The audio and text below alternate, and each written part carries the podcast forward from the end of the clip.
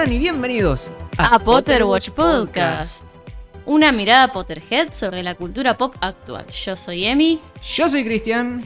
Y, en, el día, de hoy, hoy se nos da por hablar los dos juntos. Por suerte decimos lo mismo.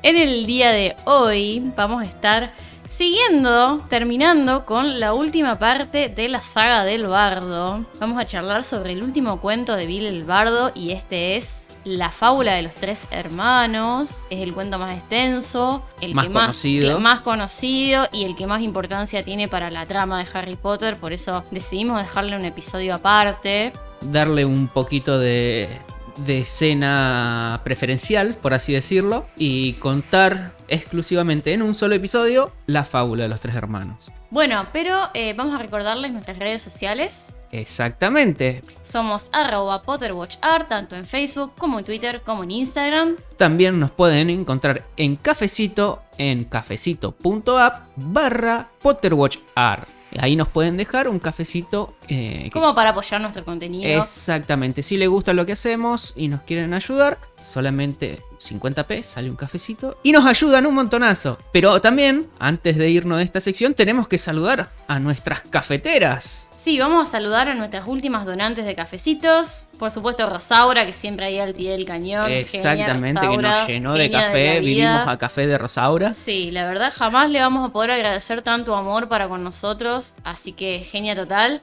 Y Andre. Andre que también nos dejó un lindo mensaje y siempre está ahí Hermoso escuchándonos. y también así bien navideño, bien regalo de Navidad. El 24 vino Papá Noel tempranito, tempranito y nos dejó un montonazo de cafecito. así que- Así que muchísimas, muchísimas gracias a las dos.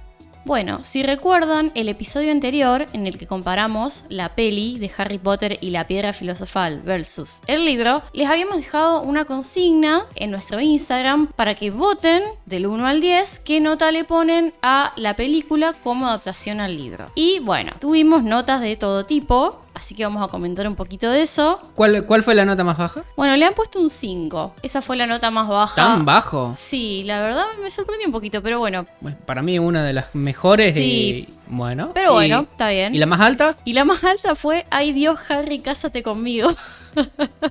Eso lo puedo tomar como un 10, no sé. No, si no tiene número no cuenta. ¿No? Bueno, pero, pero bueno, a esta persona se ve que le gustó mucho y bueno, nada. Así que bueno, haciendo un promedio, nos da un promedio de un 840. 840 como la canción Sí. de Rodrigo. Era multimillonario. No, Multimillonaria. no, pero Harry era multimillonario. Multigaleonario.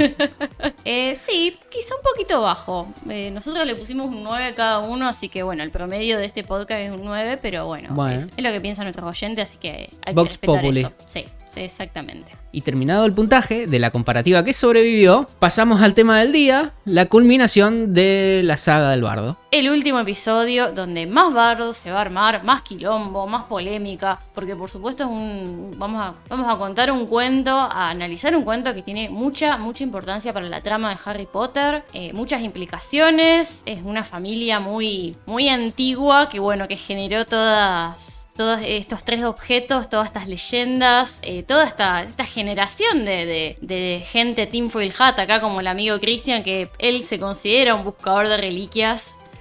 Y para los que no, no lo recuerden, el cuento ahora lo vamos a, proceder a relatar brevemente, acá lo va a hacer Christian, que es un gran narrador. Claro, es como para recordarle a la gente de qué viene la historia. Obviamente los que vieron la peli tiene una muy buena animación. Creo que la, Sí, la mejor re. parte de la peli es la animación, que no sé quién la habrá hecho, pero aplausos. Porque es muy, muy cautivadora. Es una parte que, que sale de lo que es la peli. Porque no, no tiene mucho el estilo de la peli. Pero tiene, es como un estilo propio dentro de la peli. Sí, Es como, muy, muy buena. es como que eh, podrías contar los cuentos de Bill Bardo Así. así, eh, con esas animaciones. Tiene una onda como si fuera los- el pensadero también, es como, pero más oscuro. Y bueno, ahí cuenta toda la historia de la fábula de los tres hermanos, que viene a ser que hay tres hermanos que están caminando por ahí, se encuentran un río que no lo pueden pasar, entonces están como en el Paraná y dicen, mira, está flaco, está, está, está movidito. No está pasando eso ahora, lamentablemente. La situación ecológica no, no es la mejor. Pero Pero eh, bueno. había, había habido una crecida, mucha lluvia, Río de Córdoba, ¿viste? Se viene con las lluvias de la montaña, se viene de las sierras, con la lluvia de las sierras se complica, entonces no podían cruzar el, río. Y entre los tres, como eran los tres muy hábiles magos, dicen, bueno, mira, hacemos un puente. Bueno, y ahí los chabones empiezan a... Y entre los tres hacen un puente. Y cruzan el puente y se le cruza la muerte. A mitad del camino del puente le dice, eh, flaco, mira, yo acá me hago la fiesta con todos los giles que quieren pasar el río este y, se mueren. Y yo, ¿cómo hago? Digamos, yo de algo tengo que vivir, muchachos. Eh, la cosa está complicada, la inflación, yo laburo con muertos. Eh, digamos, o, se mueren o me pagan un peaje. No, le dicen los chabones, yo no tengo plata, que, que pagué la FIM, el monotributo, no tengo más, no me quedó ningún galeo, nada, nada. Uh, bueno. A ver, entonces, bueno, yo le doy un regalo porque, qué sé yo, son las fiestas, dice la, la muerte. Feliz Navidad y jojojo. Bueno. Y le- entonces vos le escribiste a Papá Noel, le dice, sí, el hermano más grande. ¿Y qué le pediste? "Eh, una varita, pero, pero así súper recopada, con luces y, y- y que sea re poderosa. Eh, como que la levantás y decía el poder de Grayskull y, y caen rayos por todos lados. Rayo láser. Rayo láser. Si te, si te toca, me quemo. Eh, claro, entonces encuentra una plantita por ahí. Le dice: Mira, acá, como los chicos, la muerte, ¿viste? Toma, acá corté una ramita. Toma, esto una varita, pero re super poderosa. Y el chavo dice: ¡Wow! Y, y se va re contento. Va, espera a los tres hermanos, pero él estaba como re maravillado con su varita nueva. Entonces la muerte le dice al hermano del medio: ¿Y vos qué querés? ¿Qué le mandaste para poner? No, yo quiero un cascote, le dice el chabón. Un cascote, sí, pero que el cascote este sea el cascote, pero super cascote. Pero vos querés que, que haga sapito, un montón de sapito. No, no, no, yo quiero que el cascote traiga hasta los muertos. Dice, ¿querés que muertos? Yo quiero todos los muertos. Bueno, y el chabón agarra la muerte y dice, bueno, con esta piedra vas a revivir todos los muertos. No sé qué va a hacer con tanto muerto, pero tomá. Lo saca al río la piedra. Claro, ahí nomás agarra un cascote de ahí del río y, y se la da. Y el tercer hermano le dice, mira, flaco, vos sos más fiero que patada en los terlipe, eh, no, no me gusta, eh, dame algo porque me quiero ir, a- me quiero ir, me la quiero tomar. No quiero que me sigas. No Y quiero verte más en la puta vida. Y la muerte le dice, mira, primero empezamos con un baño y después, porque de acá te olfateo del otro lado. Pero si querés que no te vea, toma, acá tengo un- una capa para hacerse invisible. Por eso ustedes no me veían.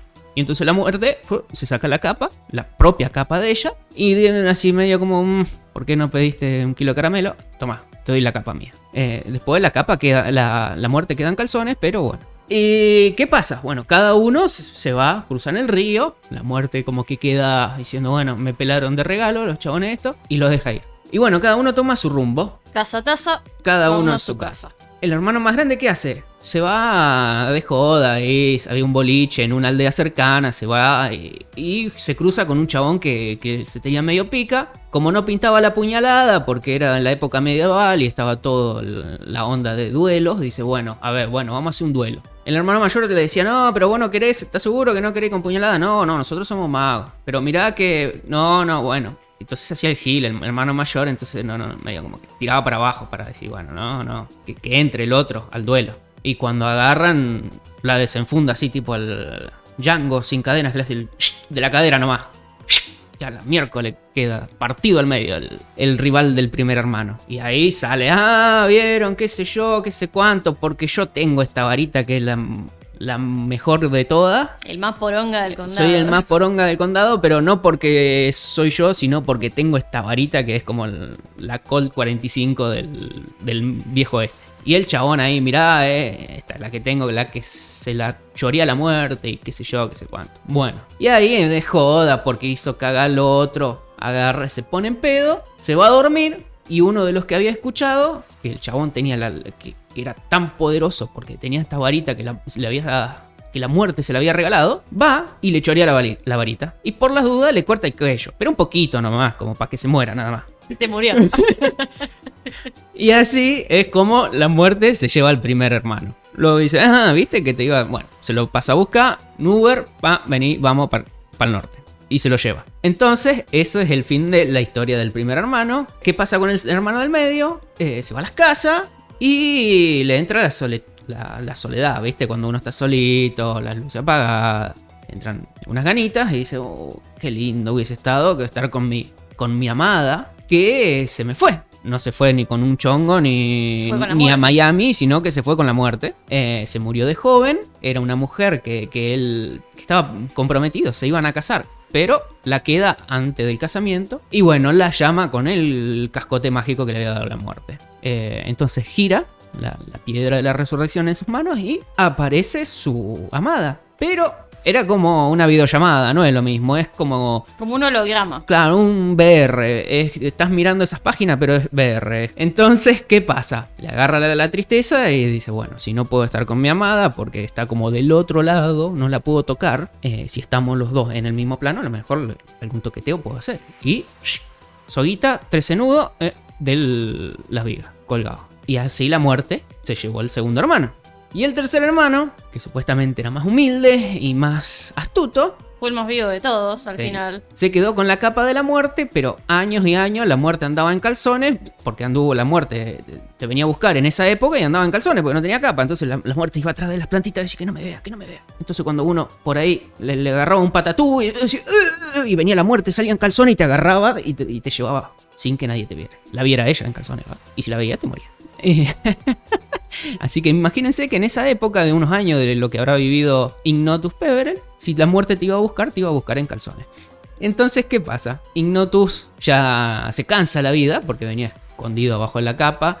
Y tuvo hijo, mujer, la mujer no lo conocía, era como el hombre invisible. La cuestión que, bueno, un día el pibe le dice, papá, papá, no sé dónde estás, pero te quiero conocer. Y bueno, y ahí como que se había encariñado un poco Ignotus Peverell y, y le dice, bueno, a ver, me voy a dejar conocer por mi hijo y se saca la capa y le dice, mira, pibe, te regalo esto. Y ahí viene la muerte y le dice, ah, pica a Ignotus Peverell, vamos para las casas. Y se lo lleva para el norte, pero Ignotus va contento porque ya tuvo su vida feliz y contento y su hijo está salvo de la muerte por el momento. Y así partieron de este mundo como iguales. No son iguales porque Ignotus Peverell no te viene a buscar, pero bueno, es según, Pero lo, que, bueno. según lo que dice la fábula, se va contento. A mí Ignotus Peverell me hace acordar un poco a todo lo que son los Reyes de Gondor en El Señor de los Anillos. No sé si recuerdan que tenían esa como cualidad de elegir cuándo morirse. Los de. Pero los cosos eran los. Los sí, los de Númenor los- serían. claro, la gente de Númenor, los descendientes de Númenor. Claro, bueno, eh, tienen que leer el libro porque esto en la película no te lo cuentan, pero eh, Bueno. sí pa- sucedía así, digamos, que Aragorn, por ejemplo, murió a los 200 años, pero por elección propia,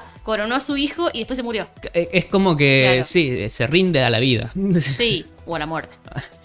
Es claro. Así que bueno, miren, Ignotus Peverell podría haber sido un rey de Gondor, tranquilamente. Claro, porque podría haber vivido mucho, mucho más tiempo, supuestamente, porque la muerte no, no era capaz de encontrarla. Sí, tal cual. Así que podía jugar la escondida todo el tiempo, chavo. Bueno, y como ya dijimos entonces, eh, los tres hermanos estos no eran ficticios. Los hermanos del cuento eran los hermanos Peverell, que llamaban Antioch, el mayor, Cadmus el segundo y Ignotus el tercero. La familia Peverell era una familia muy antigua de sangre pura que se extinguió por línea masculina. Y según Dumbledore, los hermanos Peverell no era que tenían estos objetos que se los dio la muerte, sino que eran unas personas muy habilidosas que lograron crearlos. Crear la varita, Claro, crear la capa y crear la piedra. Uno asume que por el. Va, yo asumo en realidad por el, por el poder que tienen el resto y quizás por cómo fue la creación, quizás hicieron primero la varita y al crear una varita tan poderosa pudieron crear diferentes objetos de igual poder. También, bueno, se habla de que las varitas se van atribuyendo poderes de sus usuarios. Obviamente, como Olivander nos enseña, la varita elige al mago y mientras mejor la afinidad entre varita y mago, mejor va a ser el, eh, El resultado. el resultado del Obtenido. Claro. Entonces, ¿qué pasa? Quizás la varita de Sauco no fue una varita creada por los, her- los hermanos, sino que es una varita muy antigua que viene pasando de generación en generación de los Peverell. Quizá era como una reliquia Peverell. Y fue tomando poder de diferentes personas. Y por último, ya como que la varita de tanto pasar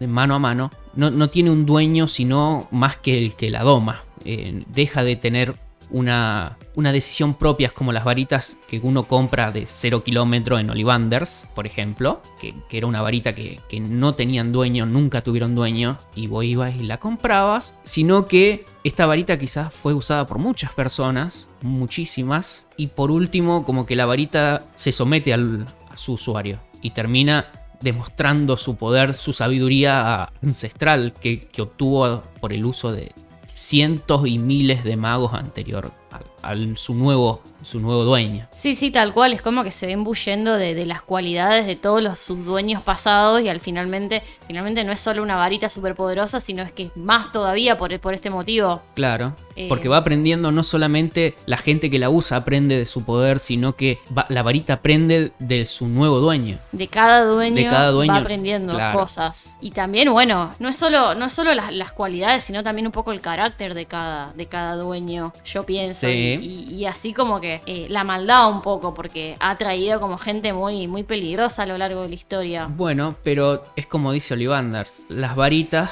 son capaces, bueno, las, la varita no, pero cuando habla de Voldemort, Ollivander dice que fue capaz de hacer cosas terribles, maravillosas, pero terribles, Pero maravillosas. pero maravillosas. Eh, Y mirándote con esos ojazos del tipo. claro, bueno, claro, el, dicho era al revés, era maravilloso, era terrible, pero... Pero, bueno, sí, but great. sí.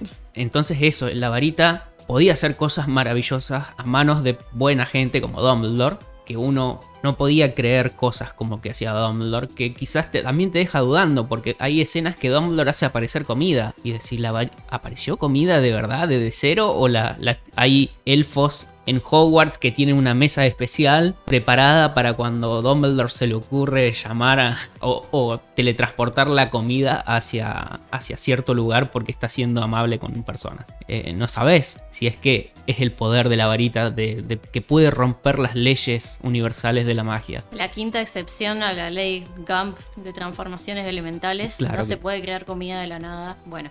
Bueno, a lo mejor hizo un axio sándwich de miga no verbal. No sé. Cu- Pero cuando está con los Dursley, ¿te acordás? Sí, que, que le hace... le- les da la, el hidromiel, me acuerdo, para que un tomen. montón- sí. En el sexo libro, sí. Y... Pero dijo que era de Madame Rosmerta, así que probablemente lo haya convocado desde el bar. eh, También puede Las ser. tres escobas. O de su eh, vinoteca. Sí, de su despacho, de su cava. De su cava personal. Sí, sí. Pero bueno, justamente eso, en buenas manos, o sea, si la persona que, que- que tiene, que es dueña de la varita, tiene buenas intenciones y no, no es como corrompido por el poder, se puede lograr realmente cosas súper buenas. O por ahí, si está en manos de gente que, que no es consciente de, de- de su poder. Por ejemplo, Harry. Eh, Harry creo que nunca fue consciente No, del poder. hasta el Pero último tampoco- momento. pero- Bueno, Malfoy tampoco. No, pero Malfoy nunca llegó a tocarla, como No, dice Harry. Exactamente. Eh. Pero mm, bueno, a- analizando un poquito, digamos, eh, la varita y el hermano mayor, pasemos un poquito a- Sí. al análisis. Eh, el hermano mayor, Antioch, que según Biel era el más combativo, arrogante, el que quería humillar mucho a la muerte, tenía como muchas, muchas ansias de poder que lo hizo ciego a, la- a las verdaderas intenciones de, la, muerte. La varita de Sauco, también llamada varita del destino o vara letal, según la descripción que se nos da, mide 34 centímetros, que es una medida muy común de varitas que midan eso. Según lo que vemos en los libros es como bastante común, 34 centímetros, 33, 28, etcétera. Sí, están rondando Eh, los 30 centímetros, Sí, un poco salvo, más. bueno, me acuerdo la de Hagrid era, medía 40 centímetros, es decir, era como la más larga. La de Hagrid siempre fue la más. Ay, aquí me retiro yo. Dejo este y me voy. Sí. Bueno, el núcleo de la varita es de pelo de cola de Testral. Esto es muy extraño. Es, bueno, los Testral, como ya sabemos, son unas criaturas mágicas muy relacionadas con la muerte. Pues solamente la gente que vio morir a alguien y es consciente de, de las consecuencias que eso, que eso implica y, y, bueno, y entienden plenamente el concepto de muerte. Pueden verlos eh, y por supuesto manejarlos y quitarles el pelo de la cola. Porque si no, no pueden. Sí. Entonces, bueno, es como una, una- criatura como muy, muy relacionada con la muerte, que antiguamente tenía como una superstición de que traía mala suerte. Eh, y mucha gente lo, lo sacrificaba injustamente porque te traía eso, malos augurios. Eh, y acá, bueno, ya nos metimos en el tema varitas, pero es un tema bastante pantanoso porque la verdad nosotros no, no somos muy, no tenemos muy- mucha, mucho conocimiento sobre el lore de varitas y, y es muy poco lo que se nos dice en la saga. No, es poco y es, digamos, es una rama de la magia como muy profunda, según nos cuenta Ollivanders. Claro, y como muy cambiante y siempre que se va descubriendo cosas nuevas, digamos, Claro. aunque sea un arte antiguo, siempre se va descubriendo cosas nuevas. Y, Sí. y quizás, por ejemplo, el, el hecho de que la varita elige al mago es algo que quizás no tan nuevo, Es más, sí, se nota como algo más contemporáneo, pero que no está arraiga- arraigado en la población, sino que es como está, lo saben los fabricantes de varitas, que la varita elige al mago. Sí, y es como la magia más, más importante que tiene, digamos, las, Claro, la por- ciencia de, de la varitología. Por eso uno no, no va a una varita, a una tienda eh, de varitas mágicas y se compra la que le gusta, sino que te pasás horas o minutos o lo que sea, depende de la suerte que tengas, Hasta que encontrás la varita eligiendo correcta. la varita que, que te corresponde. Claro. No es que vas a elegir un pantalón y decís, me gusta ese pantalón, tenés tan talle, listo, me lo llevo a la casa. No es así, estás, es como que el pantalón te elige a vos.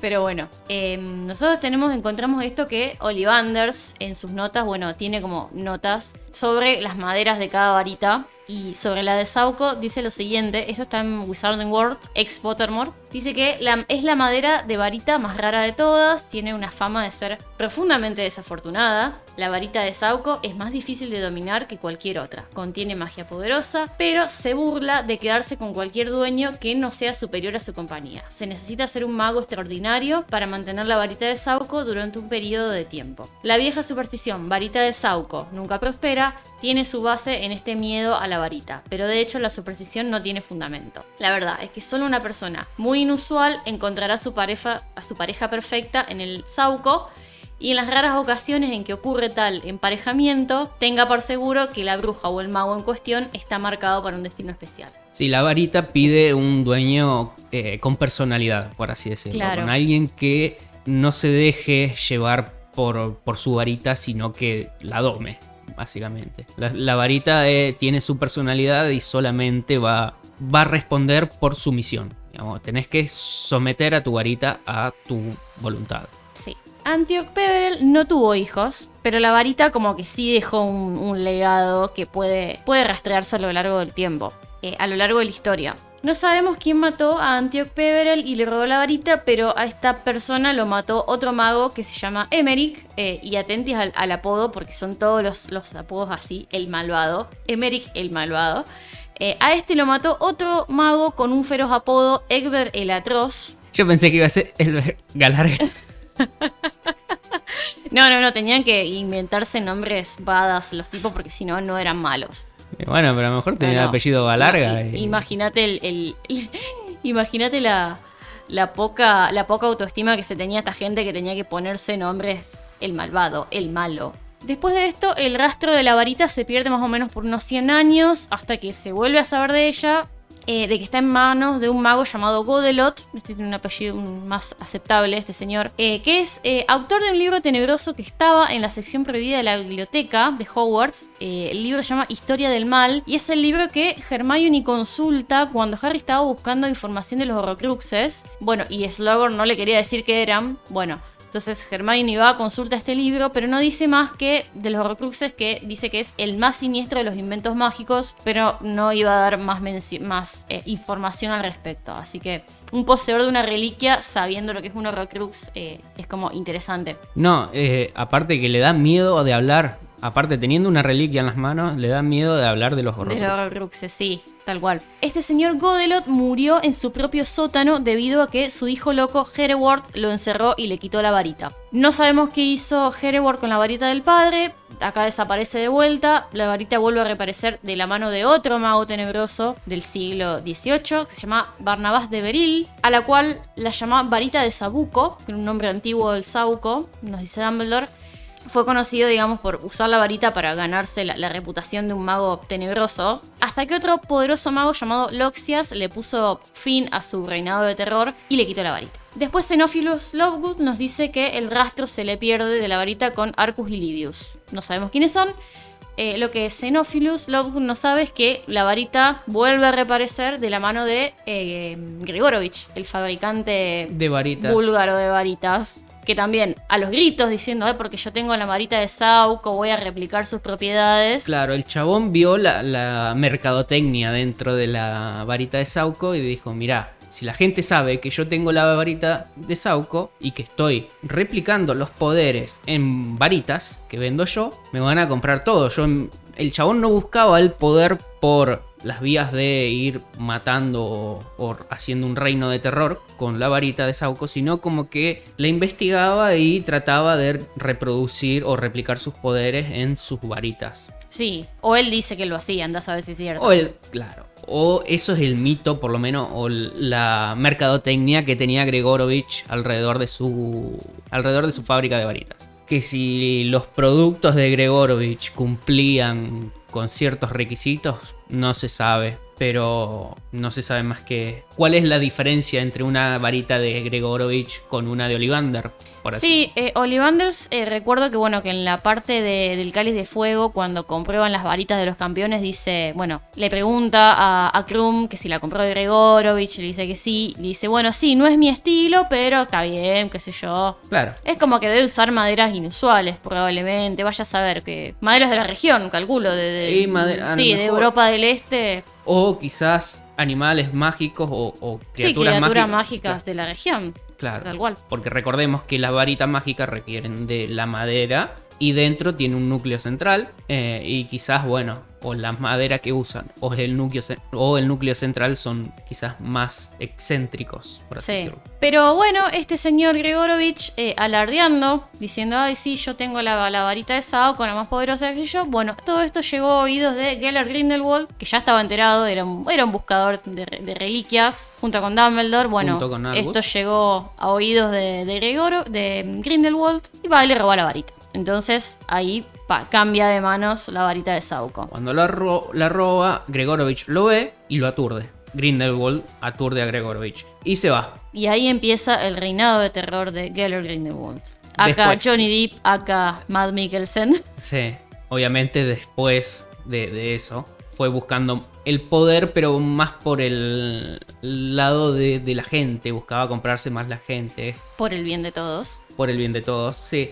Quizás el poder de, Grindelwald estaba más en, la oratoria. Él entendía el poder por, el, por otro lado, el, por el lado político quizás, y, y sí acompañado por un poder mágico muy grande. Pero él entendía que al revés de Voldemort, que, el, poder no estaba en, una varita o en, uno solo, sino el, poder que te atribuye la gente a vos. Y si vos tenés al pueblo de tu lado, no necesitas estar constantemente sometiéndolo, porque si uno levanta la cabeza, vos tenés que ir corriendo a, darle un cascotazo al que levantó la cabeza al tal lado, una rebelión allá, rebelión acá. No, el chabón entendía que si, bueno, yo tengo a todo el pueblo de mi lado, y que si uno levanta la cabeza, el mismo pueblo lo, lo acalla. Entonces es diferente el estilo de poder de, los dos. Pero bueno. Esto ya lo hablamos en el episodio de Animales Fantásticos. Sí. Y bueno, después pasa la batalla con Albus. Que bueno, todos sabemos el resultado. Y ahí pasa la varita a estar en manos de Albus Dumbledore. Eh... duelo que ya veremos en la quinta peli de Animales Fantásticos. Andás a ver en qué año lo veremos a todo esto. Sí, bueno, eso será otra cosa. Pero bueno, 2040, vaya a saber. Albus eh, en algún momento de la historia se dio cuenta de que Grindelwald estaba en posesión de la varita de Sauco. Y bueno, quizá por eso también le tenía un poco de julepe a, Grindelwald. No solamente el, averiguar quién fue el, que mandó el, hechizo que mató, mató a, Ariana, sino que, me, tengo que enfrentar a la varita de Sauco. Sí, y al hombre que él amaba.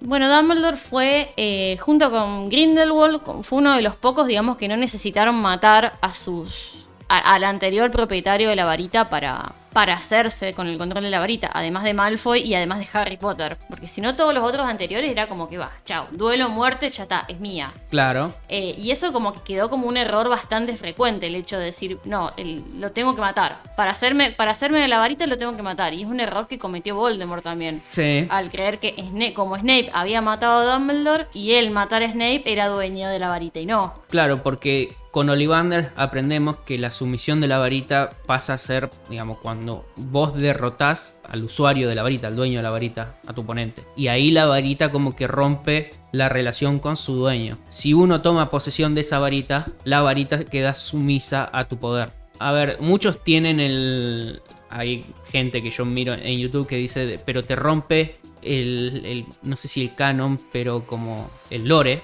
de que si vos desarmás a alguien, después la varita se le pasa la lealtad al otro. Y como que cuando vos la usás de vuelta, la varita después te sigue haciendo caso. Entonces dice, no es que rompe la lealtad. Entonces, para mí es equivocado porque la varita solamente toma a un nuevo dueño cuando la cambia de mano. Si vos no tomas posesión, decir, bueno, yo ahora te uso como mi varita principal, la varita no, no, cambia de dueño, sino como que, bueno, me derrotaron, quedará herida en el ego, pero si la sigue usando su dueño antiguo, va a seguir siendo la misma varita de siempre. Claro, pero como le pasó a Harry, digamos, cuando Voldemort, que tenía la varita, la quiso usar contra su verdadero amo, que era Harry, se le volvió en contra. Sí, pero cuando, por ejemplo, en los cursos de LED se desarman entre ellos y por ahí uno agarra la varita y le dice toma la varita y no es que la varita le pasó de, qué sé yo, de, la varita de Ron pasa a, a ser de Hermione, no, porque Harry no tomó, o Hermione no tomó posesión de esa varita, sino que la entregó, digamos, no, no tiene la intención de someter esa varita a su voluntad y a usarla como varita propia. Sí, es raro, es algo como muy, muy profundo que se ha explicado poco en la saga. Por ejemplo, eh, Harry, Harry cuando en la, en la mansión Malfoy, cuando, bueno, Harry en realidad no, no lo desarma a Malfoy para... Le saca las varitas de la la varita de la mano, es como decir, se la arranca. Se la arranca de las manos y es rarísimo eso. Y después Ollivander dice, no, sí, es tuya, la varita de Malfoy es tuya. Sí. Y la varita de Sauco también es raro. Es raro porque quizás... Eh, no se llega a entender del todo. Esa parte sí es rara porque le arrebata la varita, básicamente. Ahí yo creo que quizás Harry sí le hubiese. Si le hubiese arrebatado la varita y le hubiese hecho un desmayos, por ejemplo, a Malfoy, un hechizo, algo como lo, que lo noquee, decir, bueno, Harry hizo algo, le sí le arrebató y lo hechizó. O le, qué sé yo, Ron le, le presta la varita de, de Colagusano para que desarme a Malfoy y agarre una de todas las varitas que tenía Malfoy y después Ron le devolví, eh, Harry le devolvía la, varita, la varita de Colagusano a Ron. Entonces ahí Harry tenía la posesión de ¿cuántas varitas? Como de cinco varitas.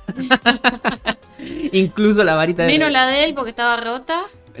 incluso hasta la varita de Sauco en ese momento, Harry toma posición de, bocha de varita. Hasta creo que la varita de Hermione. Sí, sí, tal cual. Pero bueno, eh, hasta ese momento que uno no entendía bien cómo funcionaba la magia de las varitas, por eso la varita de Hermione nunca le funcionó a Harry, digamos. No le funcionó como una varita normal le hubiese funcionado. Como que Harry podía hacer que la varita de Hermione. Podía usarla. Podía usarla, hacer fluir su magia a través de la varita, eso es lo que quería decir. Pero no, era, no le era fácil. Y entonces, al entender que una varita hay que someterla para que te haga caso, ya cambia todo el juego y sabes que el desarmar a un oponente pasa a ser vital. Porque incluso si desarmas a un oponente y el otro y el, el oponente vuelve a recuperar su varita, quizás el poder que te está tirando la varita en contra no es el mismo, no es tan poderoso como, como hubiese sido originalmente, porque la varita está diciendo, pará, vos me estás haciendo competir con el que ya me hizo, ya me fuleteó antes y vos me estás queriendo hacer pelear de vuelta con este. No quiero pelear con este. A mí no quiero pelear. Y entonces te hace las cosas medias. Es raro, porque vos imagínate que te hacen tantas, sos varita y te hacen tantas cosas de eso y decís, pero loco, decídanse, a ver a quién le tengo que hacer caso, loco, tienen podrida. Claro, la varita tiene su personalidad. Sí. Entonces hay que entender eso. Es como muy complicado el hecho de, de racionalizar el hecho que un objeto tenga personalidad. Claro. Y bueno, esto de matar, hasta nosotros mismos caemos, caímos en el... Bueno, yo cuando lo leí, yo también todos creíamos que para poseer la varita de Sauco había que matar al anterior propietario. Y después cuando nos salen con toda esta revelación de que el verdadero dueño era Malfoy y Harry después cuando desarmó Malfoy era el dueño, es te cae como una sorpresa. no te la esperás, no te la ves venir. No, yo no me la veía venir. A mí me, sí me hacía ruido de que Gregorovich no hubiese muerto, por ejemplo. Yo ahí, cuando leí que no, que, lo, que el chabón siguió vivo, digo, para, acá la, la pifió. Bueno, sí, y Grindelwald también seguía vivo. Obviamente, después entendés por qué sigue vivo. Una vez que pasa la revelación esta de que no hace falta matar al, al propietario, Es, derrotarlo nomás. Claro, es derrotarlo, es vencerlo. Una vez que entendiste eso, decir, ah, entonces no es un error del coso, de, la saga, sino que está dentro del lore. El lore es tenés que derrotar como sea a su antiguo propietario. Exactamente. Eh. Y si vos sos el dueño de la varita y te morís, pero te morís de causas naturales, el poder de la varita muere con uno. Que es lo que quería hacer. eh, Albus. es lo que quería hacer Dumbledore y bueno, le salió mal. Y es lo sal. que, claro, malió sal. Y bueno, y si Dios quiere, si Rowling nos inventa otro libro y lo mata a Harry, y bueno, va a pasar eso con Harry. Que se va Sí. a morir y el poder de la varita va a morir con él. Exactamente. Pero sí, es, e, es, muy, es muy oscuro, digamos, todo el tema y es muy complejo. Pero es eh, realmente es, es un objeto muy tenebroso y muy, muy peligroso. Sí, Eh, es la aspiración máxima de todos los magos, digamos. Eh, la máxima fantasía de decir, bueno, tener una varita invencible y qué sé yo. Y, y atrae a las peores personas, termina, termina Sí, haciendo eso. a ver, a mí me atrae, pero por el hecho de- del, que- del poder. Claro. No, no del poder de, de buscar poder para ser grande como Grindelwald o lo que Sí. sea, sino el hecho de que podés hacer lo que se te ocurra. Digamos, Claro. querés hacer algo, quiero hacer una, una capa que no se me no se le vaya el encantamiento desilusionador. Y la hago. Y Claro, tengo- pero vos al principio vas a hacer eso. No sabés si en el futuro vas a seguir siendo así. Si no te va a corromper a vos. Es como el anillo El único. anillo único. Sigo, sigo encontrando paralelismo con el Señor de los Anillos, pero es así. Sí, Es bueno, así, pero no sabés. sí. Es un objeto así como muy, muy peligroso, como el espejo de Erice, es el giratiempo. Son, son objetos no, Eh, que pueden Sí. traer desgracia para, Sí, son para los fáciles de, portadores, sí. son muy fáciles de. O no muy fáciles, son muy tentadores para hacer lo que se te quiera, Claro. lo que se te ocurra. Eh, bueno, la piedra de la resurrección también, ya lo vamos a hablar después, pero es un objeto peligroso. Porque también, o sea, a Harry no le pasó eso porque lo- los espíritus que él convocó eran totalmente buenos, sin maldad, pero vos qué sabés a quién, a quién vas a convocar y qué pueden hacer con vos, en qué pueden influir esa gente que vos traes del más allá. No, Te llevan que. al suicidio, es terrible. Bueno, pero imagínate que vos en ese momento de que estás yo, en busca del poder, tenés la varita de Sauco y tenés la piedra de la resurrección. Y te traes, eh, qué sé yo, a Godos, ¿cómo era que se llamaba? Lex- Godelot. Go- Lexian y no sé qué cuánto. Te traes a todos los tipos malvados habido y por haber y que te enseñen toda la maldad de, de milenios. Te traes a todos los viejos malos eh, conocidos por la historia. Y soy el más malo y más peor del condado después, porque vos aprendiste de, de- de- de Hitler para abajo. Te los trajiste a todos. Sí, sí, tal cual. Yo creo que, digamos, el objeto más inocuo de acá y de todos los objetos en general de- del mundo de Harry Potter, porque también tenés el arco, el arco del Departamento de Misterio, que es un peligro, porque esas voces que vos escuchás del más allá que te atraen y una vez que vos pasás el velo, chau, fuiste. Sí, el arco Eh, de la puerta. También es, es, es un peligro todo eso.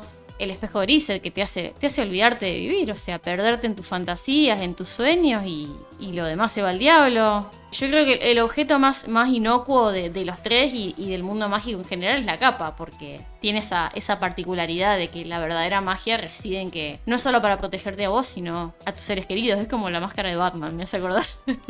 Sí, no, bueno, pero también puede usarse para, para el mal. Digamos, la, para hacer cosas malas. sí. Sí, digamos, la, la capa, sí, seguís ocupando un espacio físico dentro del lugar donde estás. No es que eh, no estás, que alguien pasa la mano y, y sos como un fantasma. Vos estás en ese espacio físico, pero, qué sé yo, se puede usar para el mal. Eh, Imagínate gente que se reúne en un lugar para discutir cosas y vos estás metido ahí en el medio, escuchando. Podés ir y matar gente sin que nadie se entere. Vos estás charlando con un chabón y de repente se le cae la cabeza al piso y vos decís, ¿qué pasó? Y te van a poner preso a vos porque si vos estabas solo con ese chabón ahí adentro, ¿cómo que lo mataste vos? ¿Quién te va a creer que lo mató el, Espíritu Santo?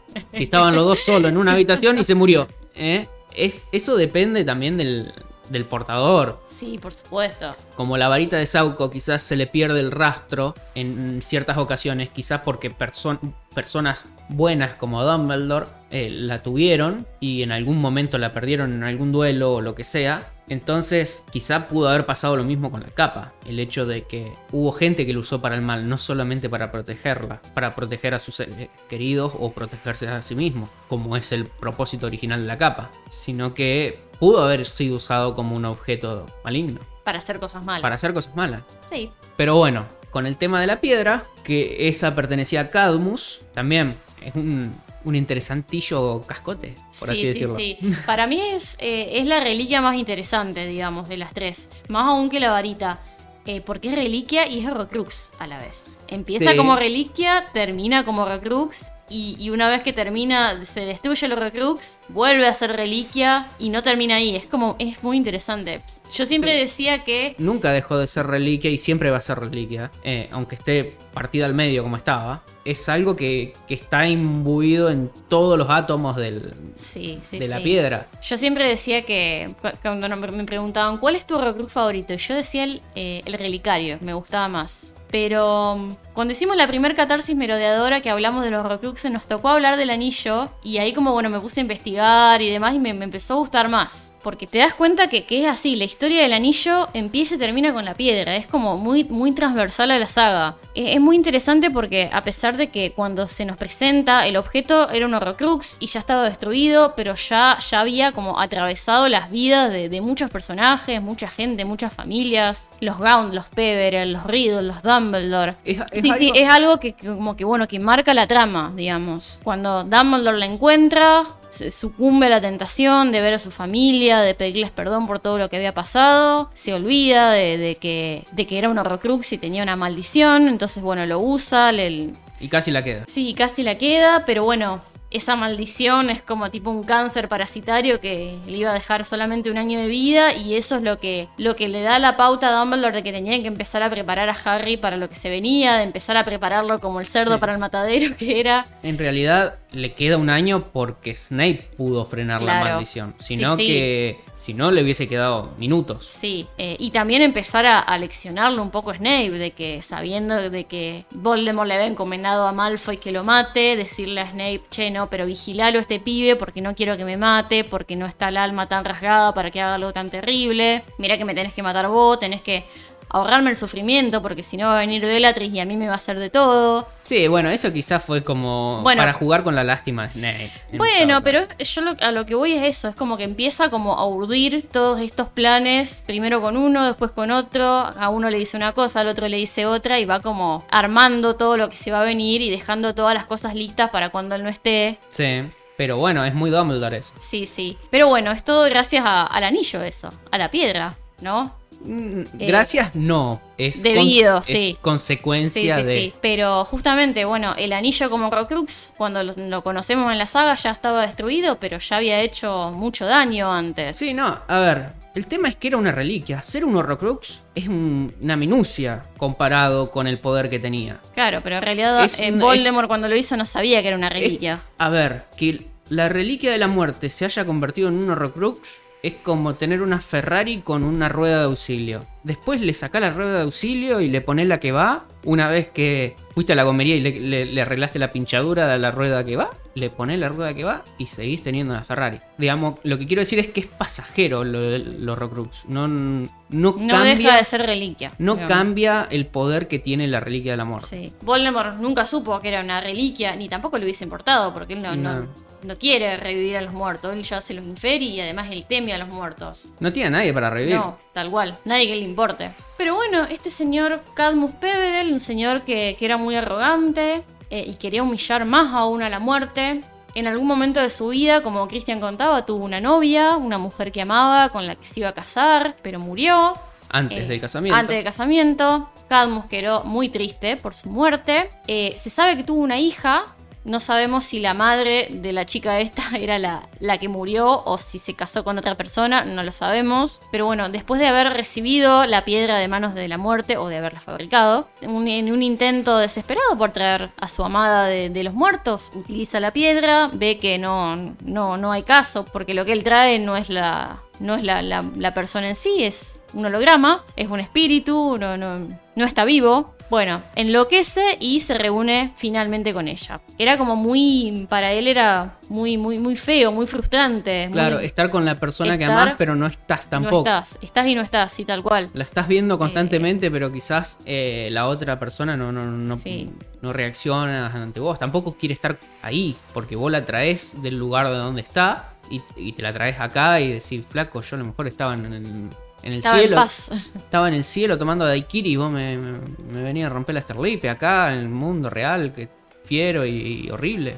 Sí, Yo estaba bailando la Macarena allá arriba y todo. Y vos me traes acá, déjame ir. Y vos lo estás reteniendo con, con la reliquia del amor. Pero bueno, así que este señor se reunió finalmente con su amada, se fue con la muerte, que se lo llevó. La piedra también quedó en manos de, de la hija de este señor, fue pasando de generación en generación. Eventualmente terminó en manos de la familia Gaunt, que la vemos en manos de, de Marvolo Gaunt, que bueno, que él pensaba que era una reliquia, muy, que una piedra muy valiosa, qué sé yo. Sí, como que simbolizaba el Poder, el sí. el linaje de, de los Peverell que, que él tanto se, se jactaba de que Sí. venía de ese linaje. Pero bueno, después del asesinato de, de los Riddle y del encarcelamiento de, de Morphin Gaunt, Tom Riddle les robó el anillo, hizo un horrocrux con la muerte de los abuelos, de los, del padre, y lo llevó abiertamente puesto por el colegio. A mí lo que me, me extraña es que Dumbledore era profesor de él en esa época y Sí. no le vio el anillo, no lo hubiese reconocido siendo él un buscador de las reliquias como era. Pero no, sea- tampoco le agarró el anillo y le miró el que justo. A ver, pongamos en contexto. La piedra era una piedra que estaba engarzada en un anillo, que era chiquita, ¿no es cierto? Vos no estás, eh, cuando ves una persona en la calle, no ves si el anillo que tiene puesto es, es- está grabado o dice eh, de parte de Ruperta te amo. No, no dice, no, no alcanzás. Si lo dice, no lo alcanzás a ver, no estás viendo en detalle. Y tengamos en cuenta que Dumbledore usa lentes, así que no, no es el mejor, la mejor persona como para decir, uy, no, tiene. pero bueno, no es Legolas Dumbledore que va a andar mirando. No, sí, probablemente no le presta atención, pero qué sé yo. A ver, eh, quizá le llamó la atención el hecho de decir, bueno, este pibe alguna se mandó porque tiene un trofeo nuevo. sí. Y eso O sea, sabemos. de, de pibe pobre, ¿de dónde sacó plata para, para comprarse un anillo que no tiene No. un mango este chabón? Nos- nosotros sabemos que, que Dumbledore eh, sabía que cuando Voldemort o Tom Riddle hacía alguna de las suyas, le gustaba tener trofeos. Que es algo muy de, psicópata, de que se estudia esto, de que la gente que, hace cosas malas por algún problema mental o lo que sea, que son asesinos en serie y qué sé yo, tienden a tener algún tipo de trofeo de sus... Sí, algún recuerdo. Claro. Un souvenir. Un souvenir, claro, me, me quedo con una oreja de souvenir. Bueno, Voldemort tenía eso de que le gustaba tener algún recuerdito de sus andanzas.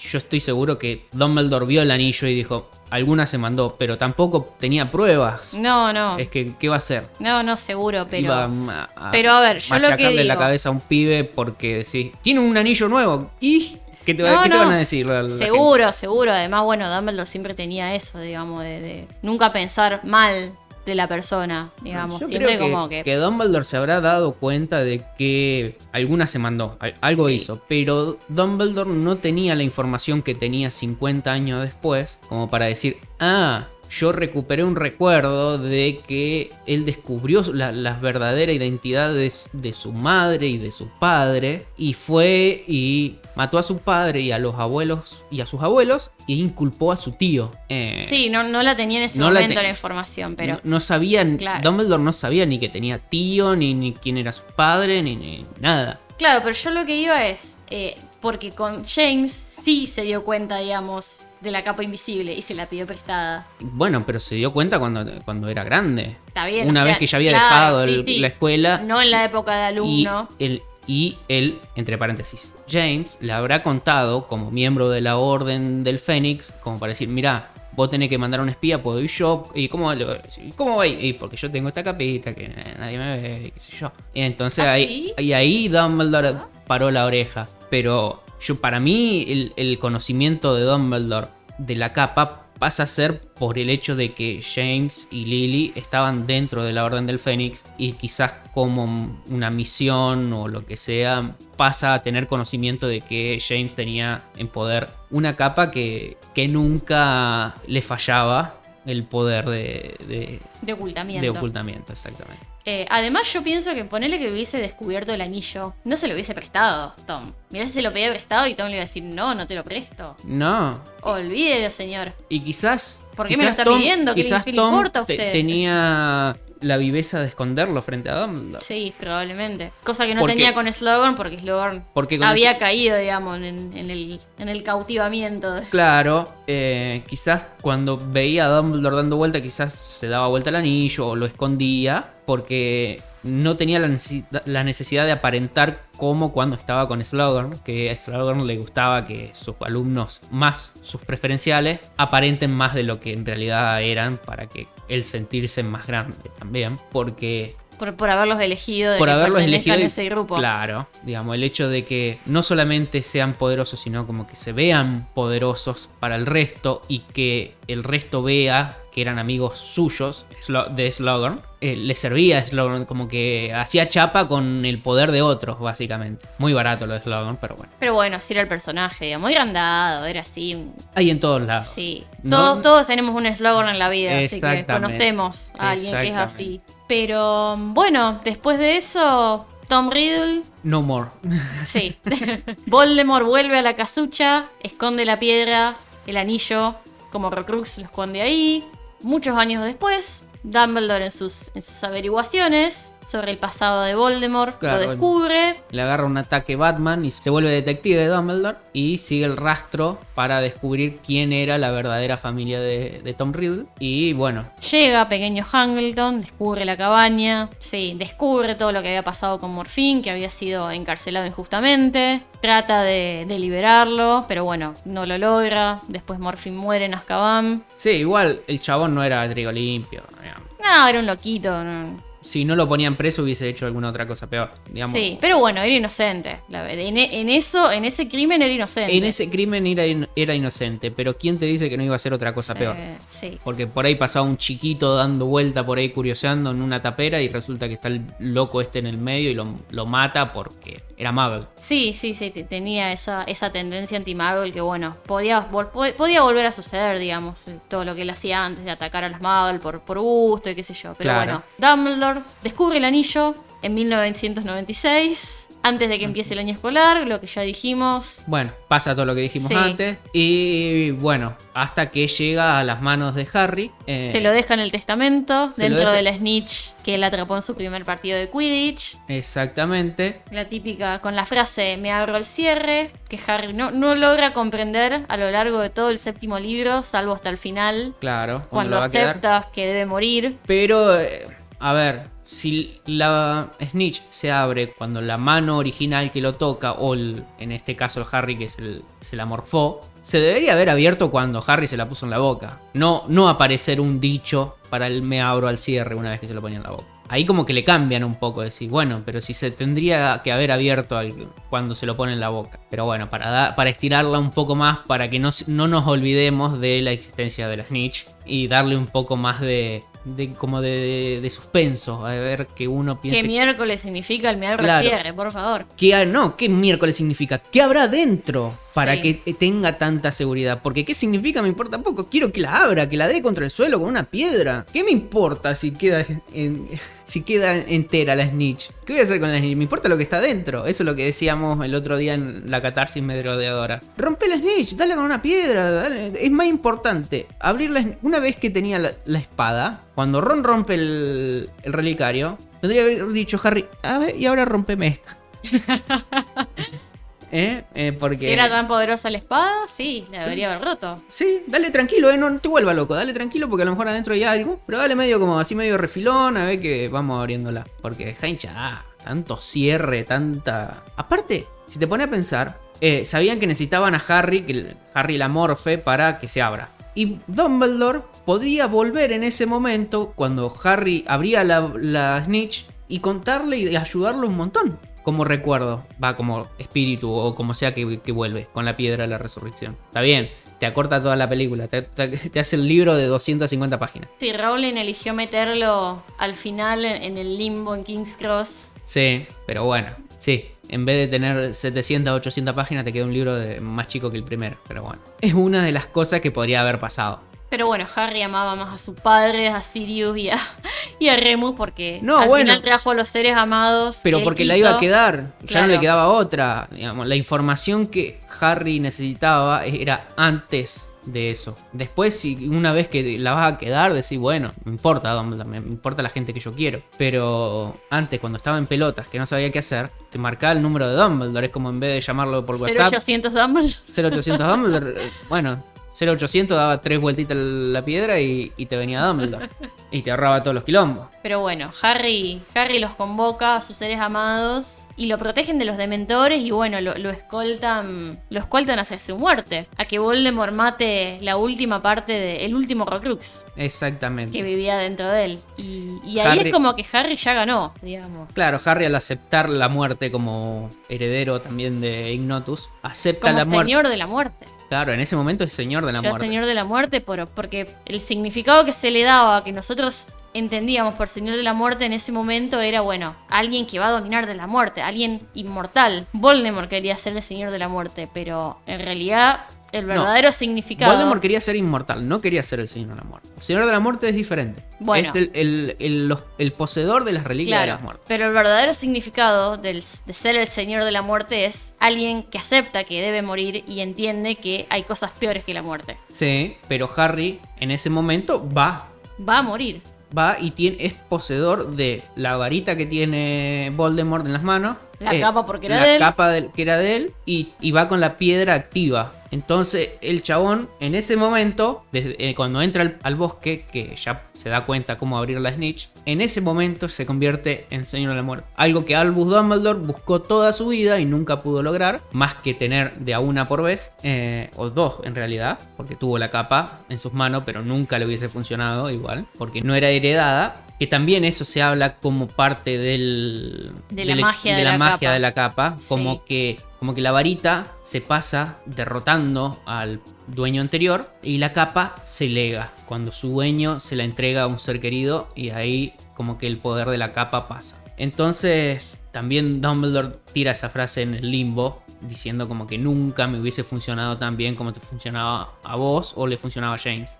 Sí, y pasando, entonces, ya que vamos a hablar, ya que estamos hablando de la capa, pasando entonces al tercer hermano, Ignotus Peverell, el dueño de la capa, al que la muerte le dejó su propia capa para andar en bolas por la vida hasta que murió. ¿La muerte? La muerte, por supuesto. ¿Se murió en bola la muerte? No, hasta que murió él, Ignotus. Ah, yo pensé que estaba diciendo Ah. que murió la muerte. Ahora Es estaba contento, digo, vamos a vivir por siempre. Es descrito como el más humilde y el más sensato de los tres. Bueno, recibió la capa de la muerte, la cual pasó de generación en generación hasta la familia Potter. Le pasó lo mismo que, que al hermano, a su hermano Cadmus. Digamos, dejaron de ser los Peverell para ser los Gaunt, para ser los Potter. Él dejó la capa a su hijo y este señor, su hijo, tenía, tuvo una hija. No tuvo hijos. La hija se llamaba Iolante Peverell, que se casó con Harwin Potter y ellos continuaron con la tradición de pasarla de padres a hijos. Eventualmente, con lo largo- a lo largo de los siglos, ellos discretamente siguieron pasando la capa, sin alardear de que la tenían.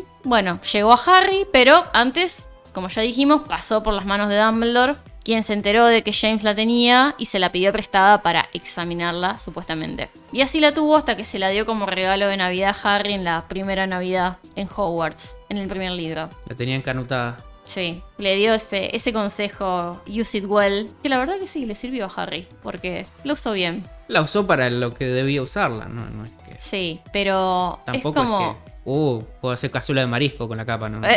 No, pero bueno, es como que le sirvió como para empezar las aventuras que él tuvo en Hogwarts. Sí. Dumbledore le dio, la, le dio el regalo y es como que le dijo, bueno, vos acá te la tenés que jugar. O sea, yo te doy esto que es la herramienta para que vos hagas travesuras. Pero no seas boludo, no te lo olvides en la torre de astronomía y así te encuentre Filch y McGonagall te descuente 150 puntos a Gryffindor.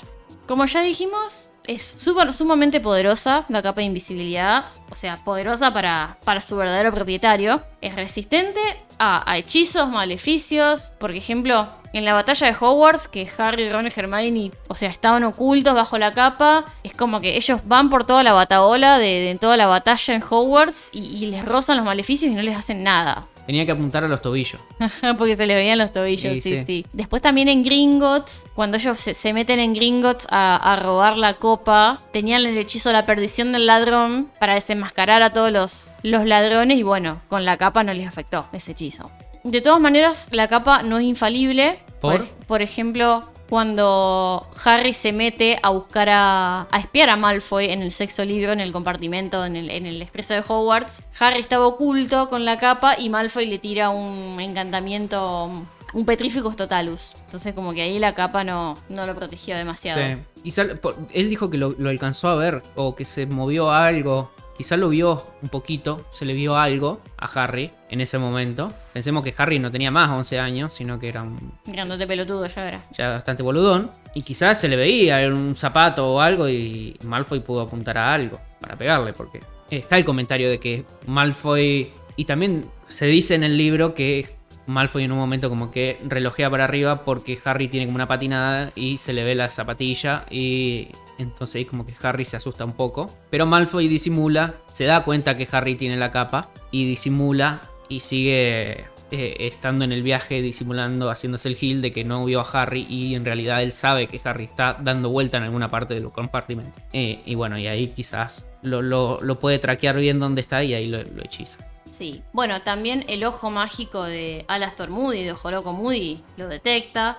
Sí, pero no sabemos tampoco bien cómo funciona ese ojo. Puede tener alguna maldición o un omen, un rebelio o algo por el estilo. Que eso también. El Eh. Omeno Rebelio también. Aunque no dice así, son estas personas, pero te detecta que hay alguien oculto. Claro, eh, a lo mejor... Teniendo eh, la capa incluso. Y tampoco es indetectable el mapa del merodeador. Pero nada zafa del mapa del merodeo. Sí. ¿Qué objeto del bien? El mapa del merodeador. Quizá me parece mal. Debería haber dicho qué buen objeto. Claro, es como un objeto que excepcionalmente mágico es. Pero bueno. La magia que tiene adentro es increíble. Lo- de lo que puede hacer de traquear personas instantáneamente sin importar dónde estén o lo que estén haciendo es espectacular. Y que no lo puede engañar nadie. No importa si tomás una poción multijugo o te transformás o lo que sea. Ahí di- sigue diciendo quién sos. Sí, y por ahí quería tirar esta idea de, de, bueno, ya lo hablamos en la catarsis merodeadora que hicimos la, la otra semana, que hablamos de Navidad. De las Navidades hablamos, de las Navidades en- de Harry en los siete libros. Tenemos que en el primer libro Harry recibe de manos de Dumbledore la capa de uno de los Peverell. Y en el séptimo libro Harry, bueno, no recibe regalos, pero va a la tumba de Ignotus Peverell, El original. el original. Y también va a la tumba de sus padres, cosa que también sucede en el primer libro, que Harry conoce a sus padres en el espejo de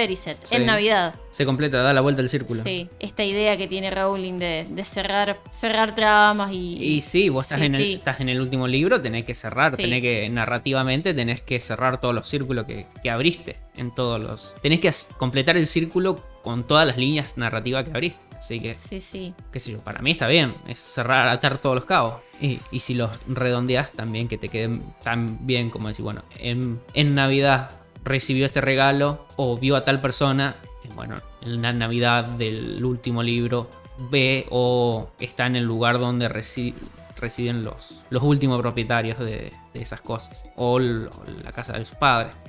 Y bueno, ya culminamos con este episodio y la trilogía, o mejor dicho, la saga del bardo, que arrancamos ya hace unos meses con la primera parte que se llamó La S en Saltarina y de la Buena Fortuna.